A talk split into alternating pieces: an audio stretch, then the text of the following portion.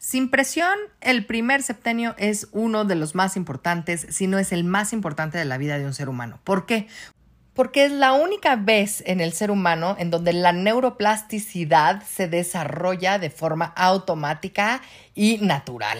Todo lo demás, después de los tres años, hay que trabajar para que logremos cambios neuronales y de conducta muy, muy fuerte. Entonces, bueno, pues impresiones. Vamos a adentrarnos en este periodo de 0 a 7 años, el primer septenio, para poder lograr que nuestros hijos sean fuertes emocionalmente y físicamente. ¿Cómo no? ¿Están listos? Comenzamos. Nadie dijo nunca que quería un hijo con reflujo, que fuera bueno para los berrinches y que siempre soñaron con tener un adolescente que les voltee los ojos y te azote las puertas.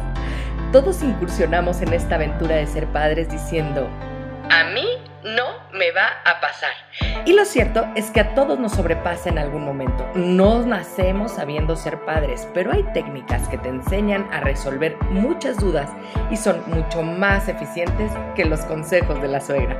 Bienvenidos al podcast de Academia para Padres. Caminaremos en las diferentes etapas del desarrollo primario de estas pequeñas personitas para ayudarte a crear este ambiente libre de caos y con estructura y hacer que las cosas pasen. ¿Estás listo? ¡Comenzamos! Ya hemos explicado que durante el primer septenio de vida se establecen las bases del desarrollo mental, emocional y físico del resto de la vida de un humano. Acuérdense que estamos trabajando en la formación de humanos y por eso es necesario que en esta etapa seamos muy conscientes de los ritmos y las rutinas que ponen en orden y estructura la vida de un ser humano. Porque les da la seguridad que necesitan. El recién nacido llega al mundo. Tú lo miras como tratando de encontrar la respuesta a toda pregunta. Lo primero que observas es que suele tener los puñitos cerrados, los hombros curvos y su cadera y rodillas flexionadas. Ay, qué bonito, ¿verdad? Ay, hasta me, me dio algo. Ay, qué nostalgia. Parece que sus piernitas y sus brazos deben mantenerse cerca de su cuerpo. Es una posición peculiar, semejante a la posición que guardaba antes de nacer. Los bebés nacen con una serie de respuestas instintivas a ciertos eh, estímulos como a la luz o el tacto, y estos se llaman reflejos primitivos. Y poco a poco desaparecen a medida que alcanza cierta madurez física. El depresión hace que cierre esos deditos y el de sobresalto lo lleva a mover sus bracitos a los lados, ¿verdad? Y cerca del cuerpo. Y si escucha un ruido fuerte o ve una luz brillante. ¿Lo habías notado? Me acuerdo que una de mis amigas me contaba que cuando su bebé recién nacido dormía, ella solía admirarle en silencio y maravillarse con su sueño. Mm, así es, su llegada a nuestro mundo es parte del disfrute, pero también esa pequeña criatura puede ser atemorizante porque forma parte de una responsabilidad enorme que en ocasiones suele agobiar si no contamos con todas las herramientas necesarias para ser buenos papás. En Academia para Padres estoy para guiarte a través de este proceso de crianza. Digo, nada más aquí te lo recuerdo. Aunque digamos, a mí no me va a pasar, saben, siempre nos termino pasando, porque suele suceder que de pronto nos podemos sentir rebasados, hartos. La verdad es que sí, el hambre, el sueño, todo nos pasa. Así que lo mejor es hacernos de herramientas para saber qué hacer y cómo conducirnos. Durante el primer año pasan muchísimas cosas. Este primer septenio tiene la característica de ser y del de necesitar para los humanos. Aquí quiero hacer una pausa y contarte un poquito sobre mi opinión ante las tabletas y demás dispositivos electrónicos. En la etapa temprana del primer septenio, el pequeñito es vulnerable al exceso de estímulos visuales y auditivos. Por eso, yo soy de la opinión de restringir lo más posible el uso de dispositivos electrónicos para entretener a los chamaquitos. Déjame contarte que los estudios científicos afirman que si uno como adulto ve la televisión al cabo de cinco minutos, su hemisferio izquierdo, este de racional, El de la voluntad queda desconectado parcialmente y por eso solo funciona su hemisferio derecho a pleno rendimiento. Por eso es que la publicidad nos llega de manera directa y también por eso queremos seguir en ese estado de descanso entre comillas y no apostamos a desconectar o apagar el aparato. Si todo este proceso se genera en nuestro cerebro adulto, Imagínate qué está pasando con el niño que aún no tiene un sistema nervioso debidamente desarrollado. Realmente lo que pasa aquí es que eh, todas las neuronas se forman hasta que nace el bebé. Y de los 0 a los 3 años existe algo que se llama la neuroplastía. Quiere decir que las neuronas se van adaptando a la nueva realidad o a las necesidades que tiene el cerebro. Entonces, si nosotros les metemos pantallas a los niños de 0 a 3 años, van a tener una neuroplasticidad adecuada a la imaginación, si lo queremos decir de una manera. Para el cerebro, realmente no existe la verdad y la ficción. Es muy chistoso porque nosotros estamos conscientes de la verdad, pero, por ejemplo, ahora que existe la realidad virtual, hemos visto accidentes gravísimos y cosas que pasan realmente bastante complejas con estos aparatos de realidad virtual. ¿Por qué? Porque el cerebro se desconecta de la realidad y entonces te hace a ti creer que estás viviendo algo que realmente no estás viviendo, que realmente te están poniendo. Pero como tus ojos, tus oídos, tus sentidos están dentro de una realidad virtual, entonces realmente estás viviendo la realidad virtual, aunque no sea cierta. ¿Qué cosa? ¿Te imaginas vivir en realidad virtual desde los cero años? Es complejísimo. Por eso los expertos, los grandes expertos, dicen que no, por favor, a las pantallas desde que son chiquititos. Y entonces es aquí en donde todo empata, porque si bien el primer septenio tiene como característica esencial el ser y el existir, como papás debemos ser capaces de ponerles atención, mirarlos a los ojos, de conectar con ellos. Imagínate que vas a ver a una amiga que hace mucho tiempo que no ves y quieres contarle algo, por ejemplo, lo que te pasó en la pandemia, ¿no? Y estás ahí hablándole desde tu corazón, abriéndole con ella, y de pronto se inclina, saca su celular de la bolsa y se pone a ver qué está pasando en Instagram en vez de ponerte atención. Qué horrible se siente. ¿A poco no? Bueno, pues entonces ponte así en el lugar de tu pequeñito que está en esa etapa de explorar, que te necesita a ti, que tú eres su mejor amigo, el juguete favorito, el olor más preciado, lo que más espera y anhela en el día, y que es como un mini explorador y que constantemente está buscando y de repente su papá o su mamá todo el tiempo pegado a su celular y repitiendo, no tengo tiempo. Ese es un comportamiento inefectivo de los papás. En realidad, deberíamos ser capaces de conectar con ellos y mirarlos a los ojos. Ahora, desde ya hace algún tiempo escuchamos el término de los terribles dos. Híjoles, ya llegamos a esta parte de los terribles dos. ¡Qué bonito! Para describir los cambios que observamos en los niños de dos años, esta etapa se caracteriza por muchas primeras veces. La primera vez que hablan, la primera vez que comen solos, la primera vez que caminan, la primera vez que dejan el pañal, en fin, la lista es larga y cuando llegan a los dos encontramos cambios rápidos en el humor, por ejemplo, y en algunas otras dificultades. Imagínate por un momento que transitan por un montón de cambios motrices, intelectuales, sociales y emocionales. También, claro, son capaces de comprender mucho más que él habla son sumamente sensibles a la comunicación verbal porque están aprendiendo. O sea, a esa edad más o menos deberían de ya conocer y dominar 250 palabras. ¿Te imaginas? 250 palabras. Entonces, cualquier palabra nueva es, órale, es algo nuevo, es algo nuevo, estoy aprendiendo, es maravilloso. Por eso dicen que los niños son esponjas. Y sí, claro, también se enfrentan ante la ambivalencia de ser dependientes de sus padres y tener ese deseo de independencia. Están ansiosos por hacer cosas solos porque se van a retar su propio límite. A ver, están apenas explorando. Lo, más lejos que habían, eh, que habían estado era eh, pues en la cuna, ¿no? O estaban en los brazos de mamá o de papá o en la cuna o en la carriola o sea, pero siempre como muy cerca de todos, ¿no? Y entonces al mismo tiempo saben que papá y mamá esperan que cumpla con determinadas reglas que ya están, ¿no? De que, por ejemplo, este, no lo cargues tanto porque si no, eh, eh, se acostumbran los brazos. Esto no, tú te puedes comer a la hora que yo diga que puedes comer, ¿no? O sea, son cosas que son reglas que les estamos imponiendo para que puedan tener nuestra atención. Fíjate lo que te estoy diciendo. Son reglas que puedes decirle a tus hijos para que ellos estén bien contigo. Y de la manera en la que estén bien contigo, reciben tu cariño.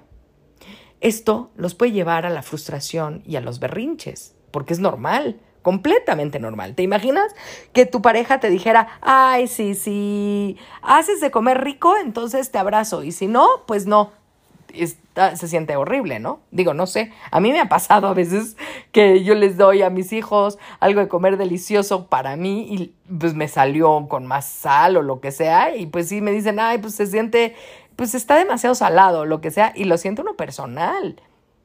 Ahora imagínate que todo lo que hagas, que todo lo que dices, que todo lo que tu impulso vital te está diciendo que hagas, tus papás te dicen, no, no, aquí no, bájate ahí, hagas, no, no toques, no pongas. Y dices, bueno, entonces ¿de qué se trata esta vida? No estoy entendiendo lo que está pasando. Aquí vale la pena entonces mantener la calma y no perder la paciencia, porque cuando tu pequeñito empiece a perder la calma, lo importantísimo, lo ideal, es que intentes redirigir su atención. Lo ideal entonces es evitar situaciones desafiantes y claro, reconocer siempre su esfuerzo ante alguna tarea o alguna conducta. Aquí empiezan también entonces las actividades deportivas como una manera de encauzar su energía. Empiezan a saltar en el sillón, por ejemplo, de tu casa. Sí, señores, eso es deporte. y pues sí, hay de dos. Una es que le pongas la colchoneta abajo para evitar accidentes, ¿verdad? O la otra, como ya comentaba, que los metas a la gimnasia, donde pueden estar brincoteando en un lugar adecuado y seguro, en donde les están enseñando a cómo funcionar su cuerpo, en donde van a desarrollar sus habilidades motoras, pero además van a aprender a caer, además van a aprender a cuidarse de los golpes. Ah, eso no lo habías pensado, pues tal vez, pero sí, les enseñan en la gimnasia a caer para no lastimarse, obviamente. Luego los niños van creciendo, obviamente ya no estamos en los terribles dos, estamos ya avanzados más a la primaria, ¿no? A los seis años, en donde ya sus habilidades motrices, de comprensión, el vocabulario, todo esto ya está un poquito más desarrollado. entonces ahora sí, ya pueden tener una coordinación mucho más efectiva para poder jugar fútbol o voleibol, ¿no? O taekwondo. Y esas son actividades que les pueden permitir redirigir su energía y concentrarse, aceptar los cambios por los que pasa y demostrarle amor y respeto. Y es bien interesante porque, a ver, no puedes jugar voleibol con distracción, porque si te distraes, pues te pega la pelota en la cabeza, ¿verdad? Y tienes que poner atención en el fútbol y tienes que poner atención en el taekwondo. Si se fijan, todas estas actividades cuando se empiezan a hacer desde chiquitos, pues logran no moldear el cuerpo, las habilidades eh, psicológicas, intelectuales del niño, la, la coordinación en, intelectual y motriz de los niños para que se vuelvan unos grandes atletas cuando crezcan. Porque los vas formando desde pequeños. Este primer septenio también se caracteriza por el complejo de Electra y de Edipo y que presupone una etapa normal en el desarrollo psicosocial de los pequeños querubines niños y niñas tienen mamitis desde que nacen hasta los tres años, porque el vínculo generado con, el, con la mamá pues suele ser mucho más fuerte en esos primeros años. No quiere decir que no tengan un vínculo importante con su papá. Hay papás que de verdad cumplen con un rol de protección incluso mejor y mayor que el de la mamá. Hay muchas veces que la mamá ya trabaja y no conoce tan bien a los niños como el papá, por ejemplo, que se queda en casa o que está más al pendiente que puede hacer eh, home office y que está más al pendiente de los niños. No te preocupes porque no es que este vínculo desaparezca, sino que se transforma. A los tres, las niñas pasan de estar colgados todo el día a la mamá, e inclinarse más por los cariños de papá, ¿no? Y quieren que sea entonces el papá quien las bañe, que las atienda y que juegue con ellas. Es normal. Buscan su opuesto. Una amiga me contó que su esposo tuvo que aprender a hacer coletas porque de repente su hija no quiso que nadie más que el papá fue un problema, ¿no? Porque tuvo que aprender a hacerlo. Son cosas manuales que tal vez los hombres no están acostumbrados a tenerlos, ¿no? Sobre todo por estos estigmas con los que crecimos, en donde nuestros papás, nuestros abuelos, pues veían mal que un hombre se ocupara de los niños. Ese amor por los papás, entonces, puede llevarlos a ser ariscos con mamá, porque llegan a mirarla como un rival. Y aquí es importante que mamá sepa estar a la altura, ¿no? Es claro que sí duele porque luego te dicen bien feo los niños y te dicen, no, yo no te quiero a ti, yo quiero a mi, a mi papá, ¿no? Porque realmente se enamoran. Pero no hay que tomarlo mal, nuevamente. Es una etapa que cumple con el desarrollo de los niños. O sea, si lo vemos de una manera diferente, ¿no? Sí podemos hablar de que este complejo de Edipo o el complejo de Electra, que sería el complejo de la niña que se enamora del papá, pues es normal. A ver, primero admiras a tu mamá, la sigues a todos lados, dices, oh, esta señora es increíble y todo, y de repente ves que el señor se acerca y que la admira también y que la quiere también y dice, oye, yo también quiero de eso, está increíble. Y entonces por eso empieza una rivalidad. Pero no es nada malo. Ahora, es muy importante entender que de la misma manera que con las niñas, los niños presentan entonces el complejo de Edipo, que surge entre los 3 años y los 5 años de edad, ¿ok? Esto. Y es cuando se torna eh, acaparador hacia la mamá. Todos tenemos un sobrinito que dice que mamá es su novia o que se quiere casar con ella y expresan sus sentimientos positivos hacia ella con abrazos, dibujitos o besitos, así como las frases de siempre te voy a querer, yo me voy a casar contigo, ¿no? Y se muestran con el papá desobedientes o enojados y hay quienes hasta les dicen frases feas, o sea, sí les puedes decir yo creo que te mueras, ¿no? Porque pues, no saben ni siquiera qué es la muerte. Lo más importante aquí es no darle importancia al asunto. Poco a poco estos niños se van a dar cuenta de las cosas y papá y mamá deben mostrarse unidos. Eso es muy importante porque luego se enganchan los papás y le, se creen esa rivalidad con los niños y entonces lo que sucede es entonces que los niños dicen, no, pues vete con tu papá, pues él te quiere más, ¿no? Tú lo quieres más a él y yo no. ¿No? Es importante que cuando los papás están así, dice el niño, este, no, no te acerques a mi mamá, o la niña dice, no, este es mi papá y yo me voy a casar contigo, etcétera, lejos de decirle, ay, sí, mi amor, yo siempre, yo nunca vas a tener novios o lo que sea, ¿no? Decirles, no, mi amor, no te vas a poder casar conmigo porque yo ya tengo una esposa. Mi esposa es tu mamá y la amo y la quiero. Yo a ti te quiero mucho también y te amo, pero de una manera distinta. Y entonces ahí empieza la educación amorosa. Qué interesante, ¿no? Porque luego decimos, no, no, no, tú no puedes o tú sí, terminan siendo los hijitos de los papás y entonces luego para encontrar parejas se las ven negras, ¿no? Y luego decimos, y este, este chamaco ya no salió, ya se me quedó en la casa, pero pues todo esto empieza desde la primera infancia, imagínense. Entonces es importante actuar en conjunto para el establecimiento de las normas y de los límites. Es muy común en este despertar sexual pues sí, o sea, empiezan a tener erecciones, empiezan las niñas a excitarse también. Entonces, un cualquier roce con sus partes íntimas, pues es importante. Entonces, si el papá la carga o le hace caballito o la mamá o lo que sea, ahí este, este momento es importante explicarles qué hacer con su sexualidad también no les vas a explicar, obviamente, qué es lo que se hace con las partes íntimas, ¿no? Pero sí es importante de explicarles, eh, sobre todo por su seguridad, para evitar abusos sexuales y demás, explicarles, por ejemplo, que cuando una persona siente, si por, estira tu brazo y entonces eh, toca tu, tu brazo, de, donde están los vellos del brazo, ¿ok? Del antebrazo sería tócalo y esa sensación le puedes explicar a tu hijo, está bien, pero cuando volteas el brazo como la palma hacia arriba, ¿ok? Entonces en el antebrazo, pero en la parte interna y haces el mismo movimiento y se sienten cosquillitas, ¿no? Y entonces dices, cuando alguien te toca y se siente así, no está, no está bien, me tienes que decir, ¿ok? ¿Por qué? Porque sí, mucha gente habla de la sexualidad como si como si fuera un gran tabú en donde hay, que hay que responderle a los niños las preguntas conforme a su edad, a lo que necesitan y todo. Pero la realidad es que la mayoría de los abusos sexuales se dan entre los, los 4 y los 7 años de edad. Entonces es cuando los papás, por ejemplo, le dicen, ay, eh, esa es la paletita o la galletita, o, ¿sabes? En vez de decirle por su nombre a las partes íntimas. Entonces de repente llega un niño y le dice, porque pasa, se los prometo que pasa, en consulta me ha pasado, que dice, mamá, es que mi tío me está chupando la galleta. Se chupó la galleta, ¿no?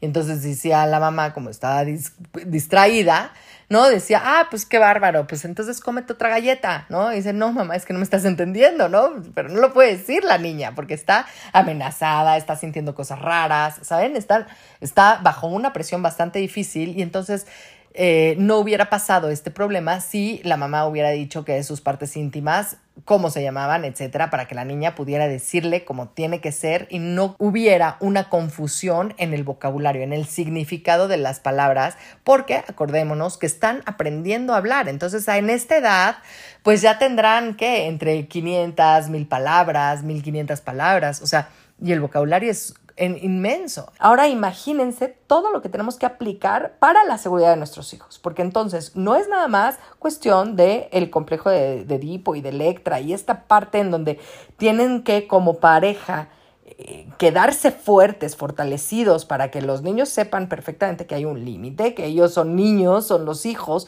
y los papás son los papás. También es importante que como es el despertar sexual de los niños, pongamos atención y trabajemos en la prevención de abusos sexuales con los niños. ¿Qué es un abuso sexual?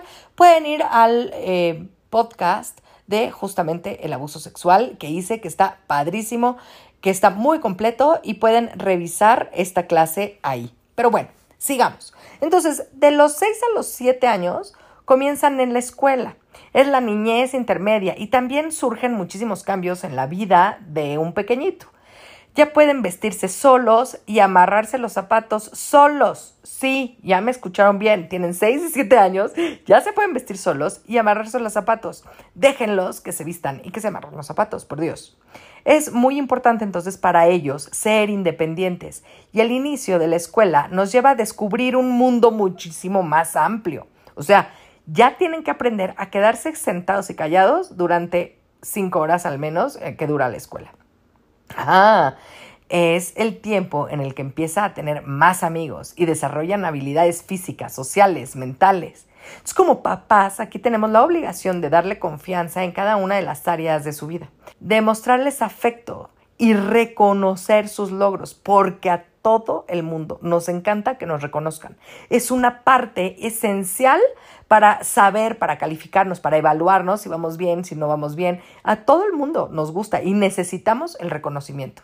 Así que hay que empezar a aplicarlo a nuestros hijos desde esa edad.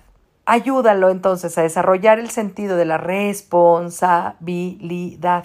Aquí es importante involucrarlo en tareas sencillas del hogar, como poner la mesa o pelar chícharos, ¿no? Cuando lo recojas de la escuela, puedes preguntarle cómo le fue qué fue lo que más le gustó y qué platicó con sus amigos. No es nada más, ¿cómo te fue, mijito? Y te van a decir, bien, ¿qué hiciste? Lo mismo. ¿No? El chiste es sacarles conversación. Oye, ¿y cómo está tu amiguito? Oye, ¿y con qué colores pintaste más? Hoy utilizaste tus crayolas, ¿sabes? Hay que hacerlos platicar, porque de esa manera también pueden practicar el relato, pueden practicar la memoria, pueden practicar utilizar su cerebro y la motricidad de su boca para poder relatar lo que pasó. Es importante la expresión oral, por supuesto. Muéstrale las bases del respeto hacia los demás, la generosidad y la solidaridad con los menos afortunados. ¿Por qué te lo digo? Porque hay mucha gente en las escuelas que no tiene la misma suerte que tú o tiene unas realidades diferentes. Entonces, tenemos que aprender desde esa edad a no a no juzgar, a no entrometernos mucho más, a no lastimar a los demás, nada más porque nosotros creemos o sentimos y nos imaginamos cosas. Hay que respetar a los demás porque no sabemos qué es lo que está pasando en su casa.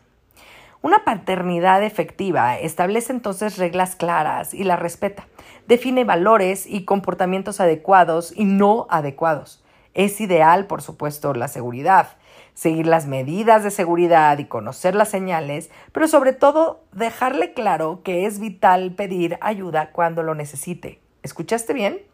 Es vital pedir ayuda cuando lo necesite. ¿Qué quiere decir esto? Que el niño tiene que poderse sentir capaz de poder pedir ayuda sin que tú grites, llores, te enojes, te asustes. Ajá, tienes que ser más fuerte de lo que está pasando.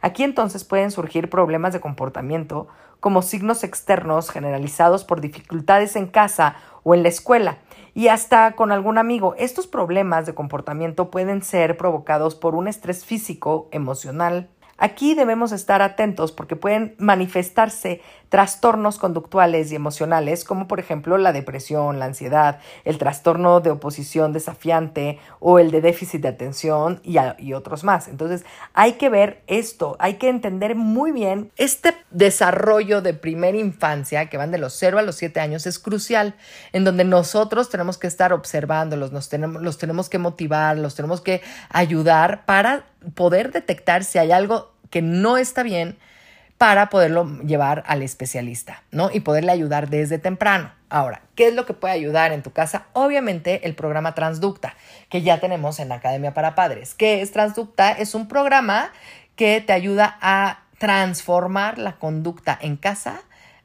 a la hora que puedas, ¿no? Porque es un programa autodidacta que puedes hacer tú como puedas, a tu ritmo, etcétera. Y puedes escribir mail, por supuesto, y yo los voy a leer y yo los contesto personalmente cuando tienes alguna duda y podemos estar muy en contacto para poder ayudarte a que funcione este esta etapa lo mejor posible, ¿no? Es aquí en donde se desarrollan muchas cosas y es aquí en donde hay que tener muchísima atención. Aquí es en donde se define realmente el futuro de los niños. ¿Es mucha responsabilidad? Sí. Eh, ¿Puede ser eh, que te asuste? Pues sí, también. Pero hay de dos o te asustas y no haces nada y te quedas en el susto, o ya sabes que existe entonces transducta. Lo principal entonces para una paternidad efectiva es la empatía, una actitud cooperativa y un temperamento tranquilo. Actitudes que debemos adoptar para ayudar a nuestros niños. La clave es que ellos entiendan que pueden pedir ayuda y que ahí entonces estamos para apoyarlos en todo momento, ¿ok? en todo momento, en las buenas, en las malas, enfermo, no enfermo.